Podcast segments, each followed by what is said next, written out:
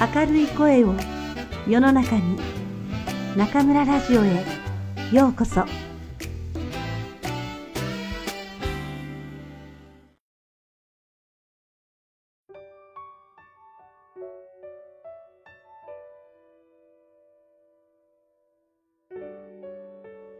軽くなる生き方。松浦弥太郎。大切なのは持ち味を生かすこと。もういらないという判定を持ち主から下されたものを引き取って選んで生かす。それが古書店の店主である僕の仕事だ。人が読み終わって不要になった本を再利用することは少し大げさに言えばもう一回命を吹き込むことだと思う。一旦役割を終えた本でも、あ、これはこんな内容なんだ、という新しい価値を見つけ出そうとする。新しい価値を見つけ出したら、その本らしさを最大限に活かすにはどうしたらいいかを考える。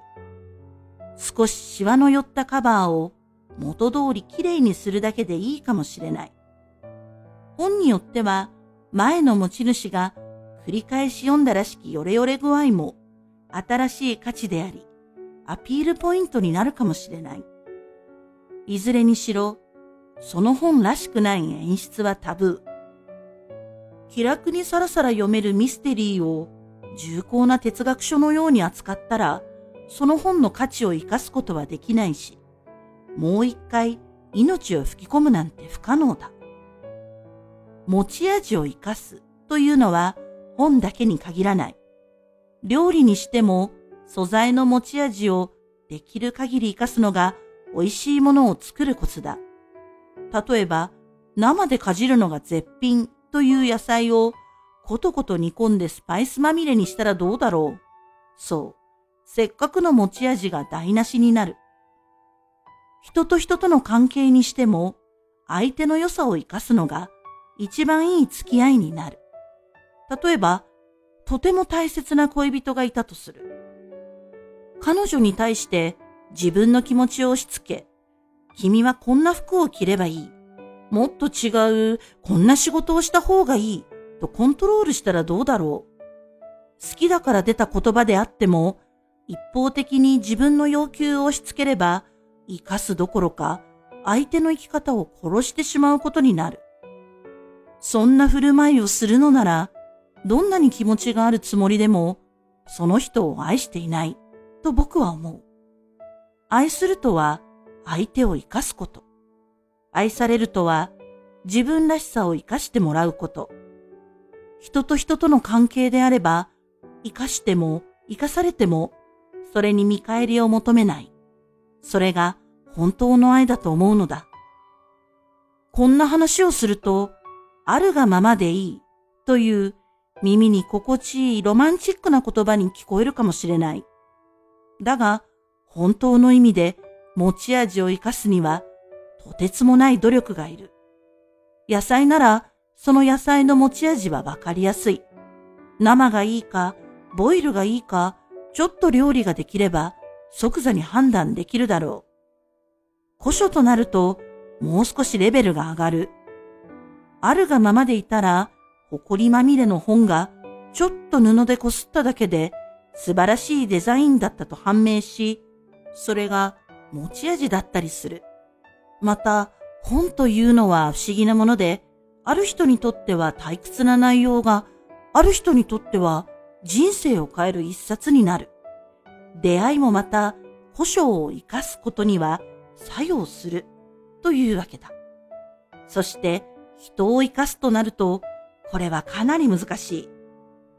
この世の中にあるがままでいながら自分らしく生きている人は一体どれだけいるだろう？自分の持ち味を活かせるやりたいことを見つけたとばかりに選んだ仕事が全く向いていないこともある。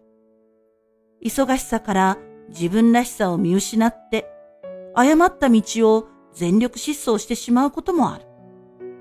一緒に生きていく相手はこの人だと選んだパートナーがお互いの持ち味を殺してしまう悲しい相性というケースも残念ながらあるだろう。こんな難問の中をさまよってきて、僕が見つけた方法が一つある。自分を生かし、人を生かす、僕なりのやり方だ。それは、持ち味を自分一人で探そうとしないこと。同時に、目の前の相手の持ち味を見つけ出し、生かしてあげようと一生懸命に努力すること。少し前まで僕の世界の中心には僕がいた。いかなる時も自分を中心にし、自分を中心に考え、自分らしさを決め、周りの人の持ち味も決めつけてきた。だが、40歳を過ぎたある時、ふと気がついた。これまでたくさんの人が僕も知らなかった僕の持ち味を一生懸命に見つけてくれた。どんな場所ならその持ち味を活かせるかを一緒になって考えてくれた。つまり僕はたくさんの人に生かされて生きてきたのだ。全部分かったつもりで、すべて自分のセンスと判断で決めてきたつもりでいたが、それは実に子供っぽい大いなる勘違いだった。だから今、僕はどうすれば人を生かせるかを考えている。家族もしくは愛する人限定ではない。友達でも仕事相手でも自分と関係を持つ人である以上、目の前にいる人を生かす方法を一生懸命に努力して考えたい。自分の要求を押し付けるのではなく、その人がその人らしく生きられるよう僕の能力でできる限り活かしてあげたい。仮にその人が道を誤っていると感じたら、その人にぴったりの道を必死になって考えて、こっちもあるよ、と教えてあげたい。多分これが人を生かすことであり、それによってまた自分も生かされるのだと思っている。